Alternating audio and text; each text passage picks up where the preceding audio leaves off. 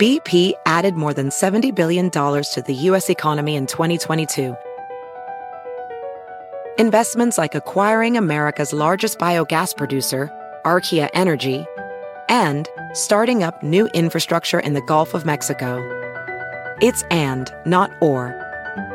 See what doing both means for energy nationwide at bp.com slash investing in America.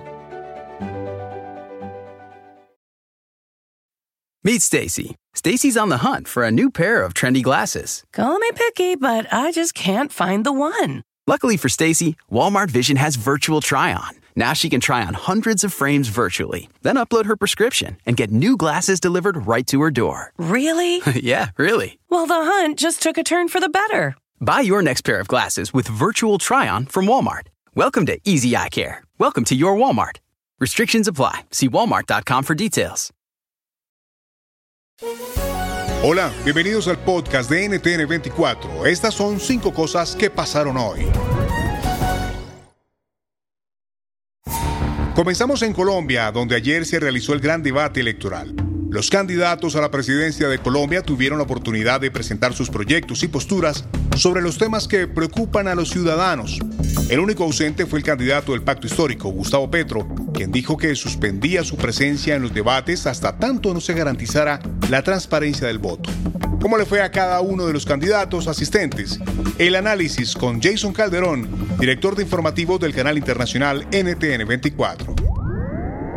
Dos protagonistas, Federico Gutiérrez del equipo por Colombia y también el candidato Sergio Fajardo de la coalición Centro Esperanza. Entre ellos hubo un tira y afloje, uno le decía al otro que era el candidato contrario. Es decir, Federico Gutiérrez le decía a Sergio Fajardo que era el jefe de prensa de Gustavo Petro, mientras Sergio Fajardo le decía a Federico Gutiérrez que él era el candidato de Álvaro Uribe y de Iván Duque. En un momento también para destacar que en redes sociales fue viral cuando el candidato Federico Gutiérrez saca una fotografía del candidato Gustavo Petro, favorito en las encuestas, y dice que como se van a acostumbrar a no verlo en los debates, le hablaba entonces a una foto.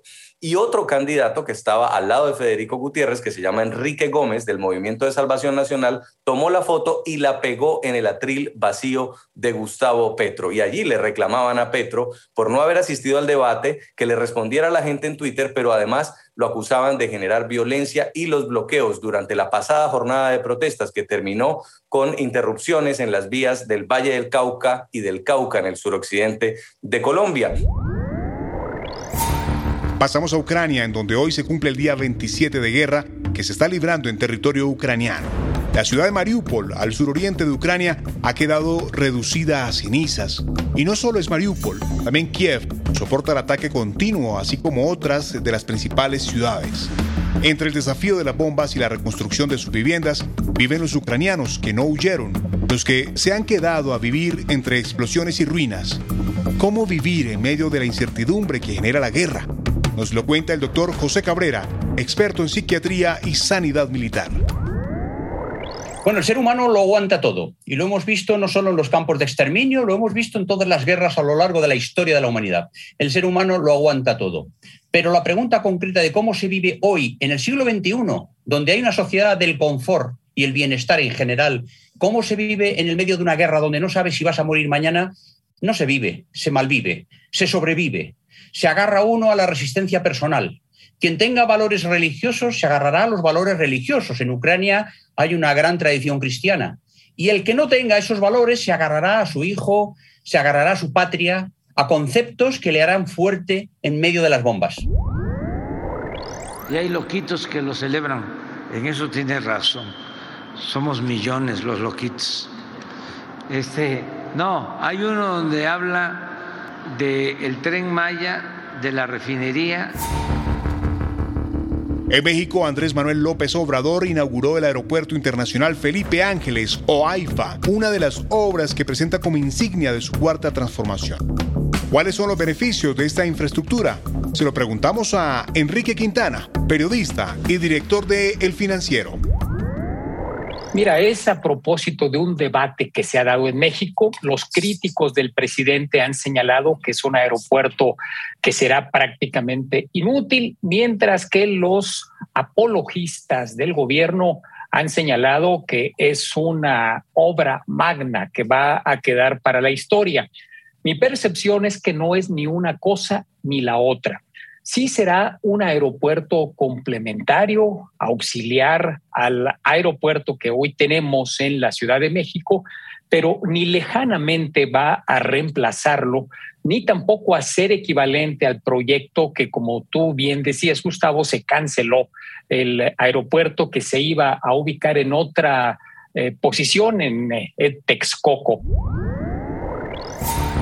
La cuarta. En Cuba se multiplican las sentencias condenatorias contra manifestantes de las protestas del pasado 11 de julio. El gobierno niega presos políticos y dice que son vándalos. Organizaciones de derechos humanos denuncian procesos sin garantías. Pero ¿cuál es el objetivo del Estado con esta estrategia de represión? Nos lo cuenta John Suárez, director ejecutivo del Centro para una Cuba Libre. Bueno, hay una ola de terror político para intentar silenciar los deseos de los cubanos de expresarse libremente. El 11 y 12 de julio, lo que muestra las imágenes que salieron fue un pueblo protestando pacíficamente que fue respondido con violencia extrema por parte de la policía y las fuerzas militares del régimen cubano por instrucciones del presidente uh, Miguel Díaz Canel. Entonces, lo que han hecho es intentado a presentar a estas víctimas como si han hecho algo incorrecto solamente para expresarse. Y eso se demuestra en las condenas más largas que se han dado. Por ejemplo, padre y hija, Freddy y Katia Beirut, 20 años de cárcel. ¿Por qué? Porque estaban grabando las protestas y posiblemente grabaron eh, cuando la policía mató a Dubés Lorenzo Tejeda. El único que ha sido reconocido muerto en estas protestas fue uh, disparado en la espalda por un policía del régimen cubano. La última, crece exponencialmente el uso de las monedas digitales en América Latina. ¿Qué es lo que las hace tan atractivas y cuáles son los riesgos? Nos lo cuenta Cecilia Tornaghi, directora de America's Quarterly y autora de un artículo sobre el tema. Exacto. Me, eh, para mí fue una sorpresa muy grande porque vemos mucho sobre eh, la cuestión de la volatilidad de las monedas y que el Bitcoin vale 60 mil dólares en un día, 40 mil en otro, y todo esto. Entonces, vía como más una, una curiosidad, una innovación tecnológica o algo diferente, pero no había prestado tanta atención en su aplicación en Latinoamérica. Y una vez que empecé a mirar en lo que estaba pasando ahí, me, me fue una gran sorpresa porque el uso sí realmente creció de una manera exponencial en 2021, tal vez por la pandemia, pues tal vez por, no sé exactamente, o porque el crecimiento ya, venía, ya había empezado, pero lo que vimos fue que el uso eh, no es solamente voltado para gente que está haciendo inversiones en, en esta, esta novedad, novedad por sí, pero gente que está usando en todos los días para cuestiones mismo como remesas, remesas muy bajitas que se puede hacer uh, usando la tecnología de cripto, criptomonedas. Vimos como un, un, incremento de 900% en envío de, de, remesas a casa de inmigrantes que están enviando dinero a, su, a sus familias en México, en, en Venezuela, en toda parte, usando tecnologías y aplicativos que usan criptomonedas. Si te gustó este podcast, puedes buscar más de nuestro contenido en nuestra página web www.ntn24.com. En NTN24 tenemos una red de corresponsales en las Américas que nos permite tener acceso de primera mano a toda la información y hacer análisis sobre los eventos más importantes de la región. Qué gusto estar con ustedes. Mi nombre es Hugo Vecino. En Twitter, arroba Hugo Vecino. En el podcast de NTN24 te informamos y te acompañamos.